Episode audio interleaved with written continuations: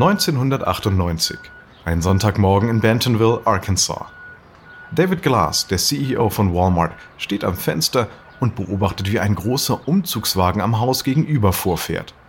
Er hatte zwar damit gerechnet, aber dennoch steigt nun Wut in ihm auf. Er seufzt und streicht sich durchs grauminierte Haar und er schüttelt verärgert den Kopf. Im Türrahmen steht seine Frau Ruth im Morgenmantel. Ihr Haar ist noch ganz zerzaust. Sie schaut ihren Mann fragend an. Was soll denn dieser Lärm? John und Lauren von gegenüber ziehen aus. Äh, und wohin? Wohin? Dreimal darfst du raten. Seattle? Glass nickt und beißt verbittert die Zähne zusammen. Seit nunmehr einem Jahr wirbt eine neue Internetfirma nach und nach seine Manager ab, besonders jene, die für die Logistik in Walmarts riesigen Warenlagern verantwortlich sind. John ist bereits die zwölfte Führungskraft, die ihm dieses Jahr abgeworben wurde. Ruth legt sanft ihre Hände auf die Schultern ihres Mannes. Ach, keine Sorge, die halten nicht lange durch. Glas gilt eigentlich als ruhig und gelassen, aber jetzt gerade blitzt Zorn in seinen Augen auf. Ich bin nicht besorgt, sondern wütend. Wir haben so viel Zeit investiert, um die effizientesten und modernsten Zentrallager der Welt zu entwickeln.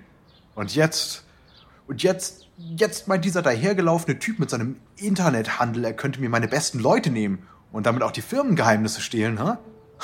Nicht mit mir. Glas stürmt zum Telefon und hämmert eine Nummer in die Tasten. Sein Chefjustiziar nimmt ab. Ja, hallo? David hier. So, wir klagen wegen Diebstahl von Betriebsgeheimnissen. So schnell wie möglich. Okay. Da brauche ich aber ein paar mehr Informationen. Zum Beispiel gegen wen? Amazon.com. In den späten 90ern ist Walmart der unbestrittene Handelskönig von Amerika. Und Glass wird nicht zulassen, dass ihm ein paar Nerds mit ihrem neumodischen Internet diese Position streitig machen. Allerdings sind diese Nerds zu allem bereit. Und zwar mit Mitteln, die Walmart sich nicht ansatzweise vorstellen kann.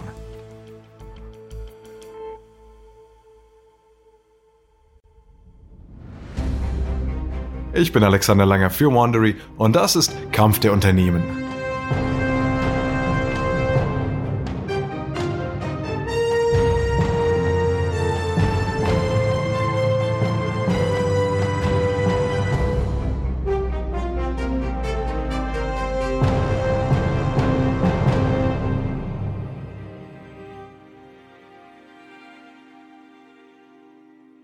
Im Jahr 2020 bestellten 80 Prozent aller Deutschen im Internet.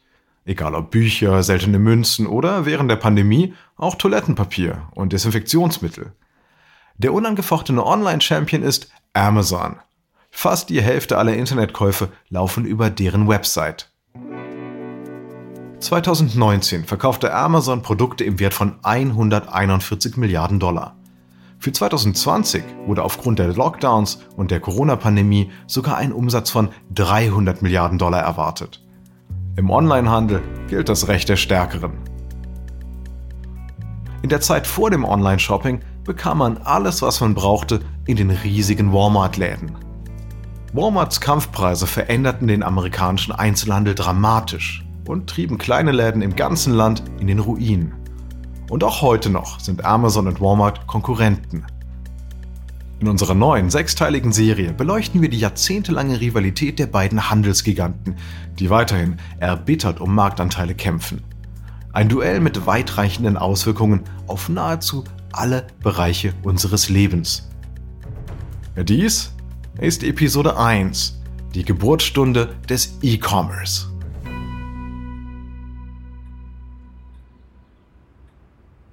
New York 1994.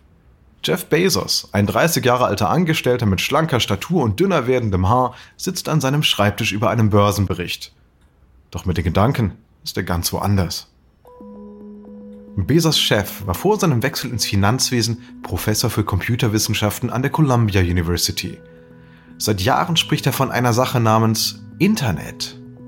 Jede Woche überlegen sie zusammen, wie man mit dem Internet Profit machen könnte. Bezos kann an gar nichts anderes mehr denken. Er mag seinen Job, aber er ist doch getrieben. Schon immer hatte er große Träume. Bei seiner Rede zum Highschool-Abschluss etwa sprach er davon, die Menschheit in Weltraumkolonien umzusiedeln. Sein Chef dagegen ist eher, sagen wir mal, bodenständig. Er sieht im Internet ein Werkzeug, um die Wirtschaft und vielleicht sogar die ganze Welt zu transformieren. Nur, wo soll man anfangen? Bezos blickt auf. Sein Kollege Charles Arday steht in der Tür. Er ist ganz außer Atem. Aufgeregt hält er ein kleines, abgegriffenes Paket hoch. Hey, es ist da. Bezos geht zu Arday und nimmt das Paket. Er reißt es auf und zieht ein ziemlich ramponiertes Exemplar der Kurzgeschichtensammlung Cyber Dreams von Isaac Asimov heraus. Okay, das hast du bestellt. Ja, ganz genau. Wann genau? Und was hast du bezahlt? Ah, vor zwei Wochen. Sechs Dollar und vier Cent. Bezos nickt. Seine Gedanken rasen. Bücher könnten genau das richtige Produkt für seine Pläne sein. Sie bieten viele Vorteile. Zum Beispiel sind sie immer gleich, egal wo man sie kauft. Im Moment gibt es nur zwei große Buchhändler in den USA, Barnes Noble und Borders. Doch zusammen machen sie gerade einmal 12% aller Umsätze aus. Was für Bezos entscheidend ist, es gibt aktuell über drei Millionen verschiedene Titel. Kein Laden kann sie alle auf Lager haben, auch wenn er noch so groß ist. Bezos ist überzeugt, Bücher sind sein Einstieg in den Onlinehandel. Erst Bücher und dann alles andere. Allerdings ist er mit seiner Idee nicht allein. Seit einigen Monaten gibt es bereits eine Handvoll Online-Buchhändler. Er und Ardai haben bei ihnen allen Probebestellungen aufgegeben. Alle haben Schwächen, entweder lange Lieferzeiten, beschädigte Ware oder auch kein Preisvorteil gegenüber dem Buchladen um die Ecke. Bezos schaut Ardai grinsend an. das kriege ich besser hin. Bezos ist nervös. Er wartet auf eine Reaktion seiner Eltern, mit denen er gerade telefoniert. Sie leben in Kolumbien, wo sein Vater für Exxon arbeitet. Dann fragt seine Mutter, Bist du dir sicher? Ja, ganz sicher. Sein Vater hakt nach. Äh, verstehe ich das richtig? Du willst einen gut bezahlten Job und deine Wohnung in New York aufgeben und ans andere Ende des Landes ziehen, um Bücher über das Internet zu verkaufen? Ja, fürs Erste. Seine Eltern fragen erst gar nicht, was er damit meint. Sie sind viel zu sehr mit seiner Entscheidung beschäftigt, all seine Sicherheit für diese fixe Idee aufs Spiel zu setzen. Seine Mutter versucht noch, ihn zur Vernunft zu bringen. Ich habe gelesen, die meisten dieser Online-Händler gehen pleite. Ja, klar, das passiert aber die meisten bieten eben auch keinen Mehrwert. Ich schon. Wir haben Millionen Titel zur Auswahl und die Kunden können Bewertungen von anderen lesen. Und wir programmieren die Website so, dass sie Empfehlungen auf Basis der bisherigen Suchen ausspuckt. Außerdem ordere ich das Buch erst, wenn es auch wirklich bestellt wird. So gebe ich kein Geld für Bücher aus, die dann am Ende keiner will. Seine Mutter ist nicht überzeugt. Das ist trotzdem ziemlich riskant.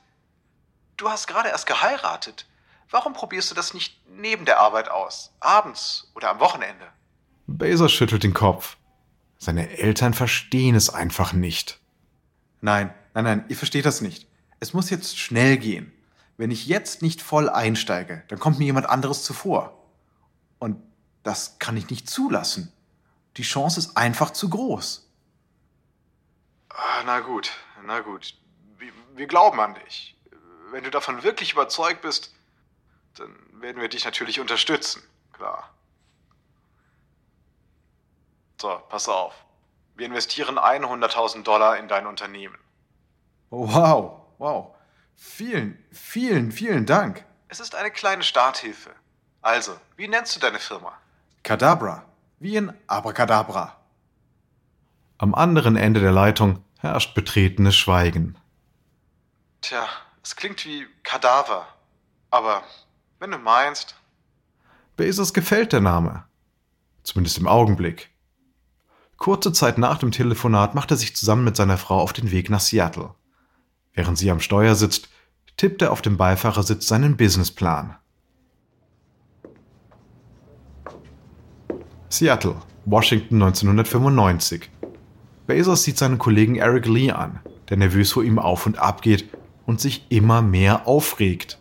Das geht nicht, Jeff. Doch, doch, wir machen das. Lee lässt sich auf einen Stuhl fallen. Schweißperlen tanzen auf seiner Stirn. Er nimmt sich eine kalte Frühlingsrolle aus einer Box, die auf Bezos Tisch steht. Es ist neun Uhr am Abend und er hat noch nichts gegessen. Kauend deutet er auf das Büro, wo eine Handvoll Angestellte auf dem Boden sitzen und Bücher in Pakete packen.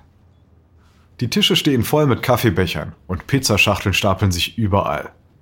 Die Angestellten sind bleich und haben dunkle Schatten unter den Augen. Aber Jeff, du siehst doch, was los ist. Die Leute haben den ganzen Tag geschuftet an der Website, in der Beschwerden-Hotline und jetzt, jetzt packen sie hier auch noch die Bücher ein. Lee schaut Bezos an. Er wartet auf eine Reaktion. Doch Bezos hält Lees Blick gelassen stand. Lee setzt nach. Wir arbeiten schon die ganze Woche wie verrückt und wir liegen dennoch zurück. Und da willst du was machen, was uns viermal mehr Traffic einbringt? Jeff, das geht schief. Bezos weiß, dass sein Kollege recht hat. Das Bestell- und Versandsystem ist nicht effizient. Einige Male musste Bezos schon selbst Pakete zu UPS fahren. In der ersten Woche waren Bücher für 12.000 Dollar bestellt, aber nur für 846 Dollar verschickt worden. Sie kommen einfach nicht hinterher. Und der Rückstand wird immer größer. Doch Bezos bleibt hart. Eric, wir können zu Yahoo nicht Nein sagen. Die Gründer von Yahoo hatten Bezos am Morgen eine E-Mail geschrieben. Bei Yahoo gibt es eine Rubrik mit Website-Empfehlungen der Gründer. Sie wollen wissen, ob Amazon auch auf die Liste möchte. Die Nennung bei Yahoo würde Amazons Bekanntheitsgrad und Umsätze ordentlich pushen. Lee schüttelt den Kopf. Wir, wir müssen ja nicht Nein sagen, nur verschieben. Wenn unsere Infrastruktur besser ist, dann können wir mit dem Ansturm besser umgehen. Bezos streicht sich mit der Hand übers Kinn und überlegt. Lee beugt sich zu ihm rüber. Jeff, du sagst doch selber immer, es kommt auf das Kundenerlebnis an. Wie sollen wir den Kunden denn gerecht werden, wenn wir kein Land mehr sehen, wenn die falschen Bücher verschickt werden und äh, Bestellungen untergehen? Wir haben eine 30-Tage-Rückgabegarantie, aber kein System dafür. Wenn wir die Kunden verärgern, dann bestellen sie nie wieder bei uns. Und Bezos nickt. Lee ist erleichtert. Bezos dreht sich zu seinem Computer und schreibt eine E-Mail.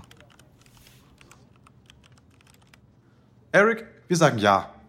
W warte, was? Warum? Warum? Wieso denn die Eile? Es gibt auch noch andere Gelegenheiten, also, wenn wir einfach besser vorbereitet sind. Doch für Bezos sind Bücher sowieso nur ein Einstieg. Er will schnell expandieren. Wenn wir der größte Buchhändler werden wollen, können wir zu einer Wachstumschance nicht einfach Nein sagen. Wir müssen dann eben einfach noch mehr und schneller arbeiten. Resignier ist Lee seine Frühlingsrolle auf. Wer weiß, wann er demnächst mal wieder zum Essen kommt.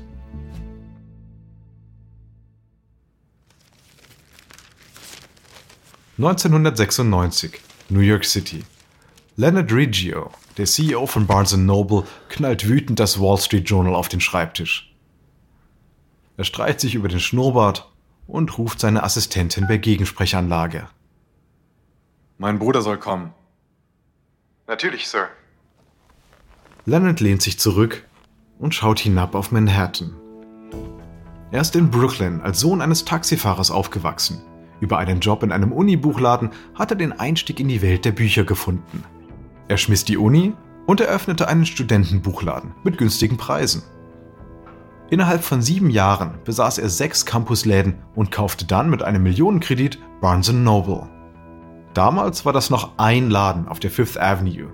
25 Jahre später allerdings ist Barnes Noble mit über 400 Standorten die größte Buchladenkette der USA. Allerdings ist ihm jetzt ein neuer Konkurrent auf den Fersen. Nach einigen Minuten kommt sein Bruder Steven ins Büro. Hey, du wolltest mich sprechen? Steven ist 13 Jahre jünger und der leitende Geschäftsführer. Er ist lockerer als sein Bruder Leonard, der für seinen ausgeprägten Killerinstinkt bekannt ist. Leonard zeigt auf die Zeitung. Hast du das gelesen? Wie ein Wall Street Ass Bücher über das Internet verkauft. Steven nickt. Ja, keine guten Nachrichten.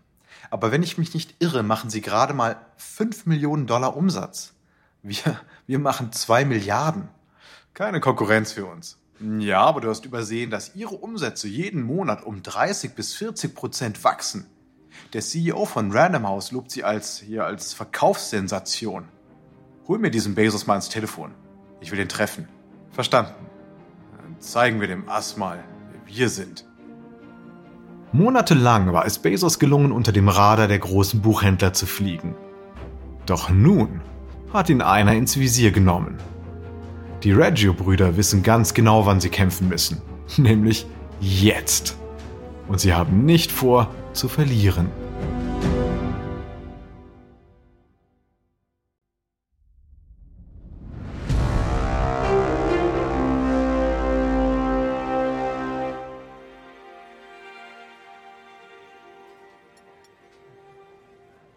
Seattle, 1996. Bezos wird von einem Investor begleitet, der viel Erfahrung mit Treffen dieser Art hat. Zusammen mit Leonard und Stephen Riggio sitzen sie im berühmten Restaurant Dahlia Lounge. Leonard deutet auf sein Glas. Hm, der Wein ist gut, oder? Ich liebe diesen Jahrgang. Bezos nickt. Ja, sehr gut, sehr gut. Okay, Jeff, wollen wir mal zu Geschäft kommen? Ja, gerne, klar. Also, ich war auf Ihrer Website. Sehr beeindruckend. Wirklich. Findest du auch, oder Steven? Hm? Absolut. Solide Arbeit. Ein toller Erfolg. Leonard wartet einen Moment und setzt dann zum Todesstoß an. Und es wäre doch schade, wenn das alles umsonst gewesen wäre. Äh, umsonst? Naja, in einigen Monaten geht unsere Website online. Und wir wissen doch alle, was dann passieren wird, oder? Bezos zieht eine Augenbraue hoch. Ach ja? Leonard gestikuliert wild. Naja, alle werden bei uns bestellen. Und ihre kleine Website interessiert dann keinen mehr. Bezos zuckt mit den Schultern. Er weiß jetzt, dass sie nichts kapiert haben. Bücherkisten an Läden zu schicken ist etwas ganz anderes, als einzelne Bücher individuell an Kunden im ganzen Land zu senden. Hinter den Kulissen von Amazon mag noch Chaos herrschen, aber das lässt sich beheben. Also hören Sie mal, Jeff. Vielleicht kommen wir ja zusammen. Äh, über eine Lizenz für ihre Technologie oder, oder wir entwickeln die Website gemeinsam. Bezos blickt stoisch auf sein Fleisch, das er gerade schneidet, während er spricht. Wir denken darüber nach. Aber sowohl er als auch die Reggio-Brüder wissen, dass er das nicht tun wird. Bezos ist an einer Zusammenarbeit mit Barnes Noble nicht interessiert. Denn er ist überzeugt, kleine Firmen können sich auch gegen große Firmen durchsetzen die halt sehr in der Vergangenheit stehen geblieben sind, indem sie deren Geschäftsmodell obsolet machen. Und genau das ist sein Plan.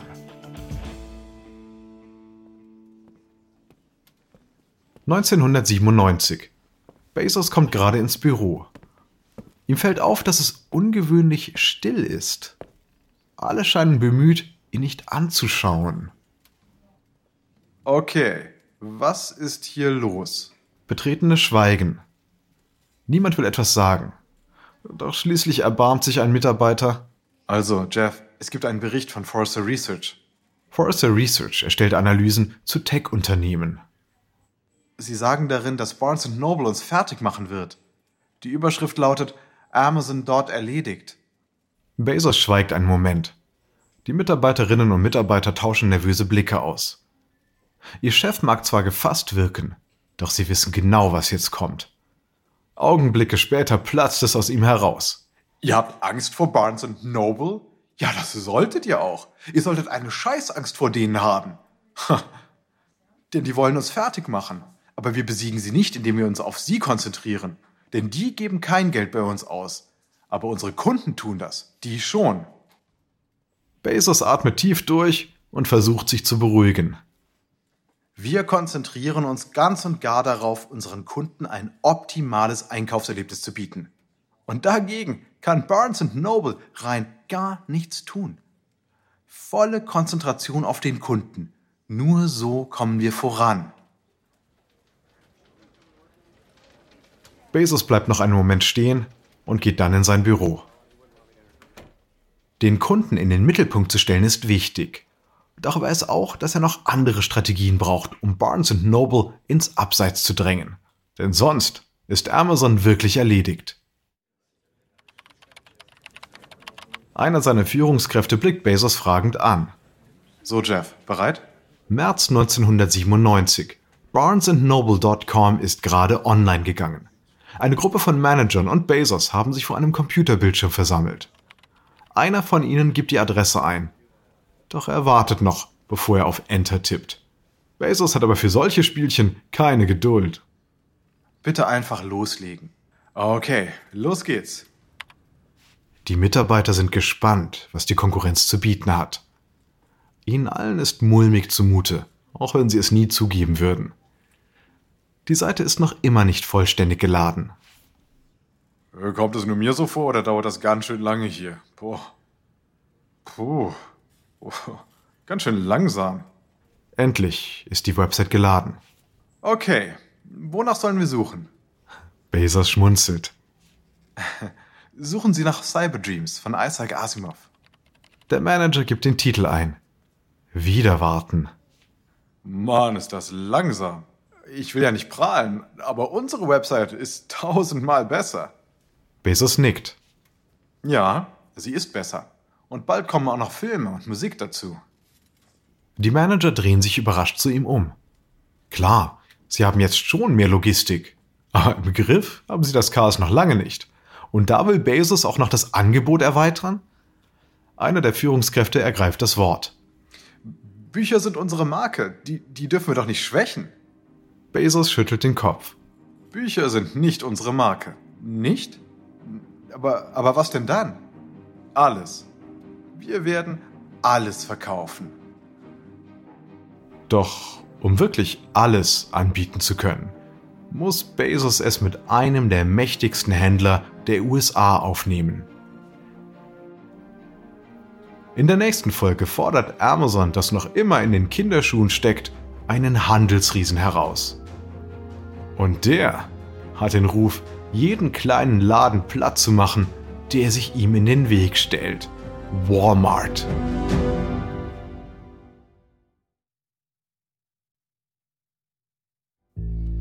Dies ist Episode 1 von Amazon vs. Walmart, das Kampf der Unternehmen von Wandery. Ich hoffe, Ihnen hat diese Folge gefallen. Ein kurzer Hinweis zu den Dialogen, die Sie soeben gehört haben. Wir wissen natürlich nicht genau, was gesprochen wurde, doch die Dialoge basieren nach bestem Wissen auf unseren Recherchen. Wenn Sie mehr über Amazon erfahren wollen, empfehlen wir Ihnen Der Allesverkäufer von Brad Stone. Ich bin Ihr Sprecher, Alexander Langer. Diese Serie wurde ursprünglich von David Brown moderiert. Austin Reckles hat diese Geschichte geschrieben, produziert wurde sie von Emily Frost. Karen Lowe ist unsere leitende Produzentin und Redakteurin. Sounddesign von Kylie Randell. Jenny Laura Backman und Marcy Louis sind unsere ausführenden Produzenten. Erstellt von Ernan Lopez für Wondery.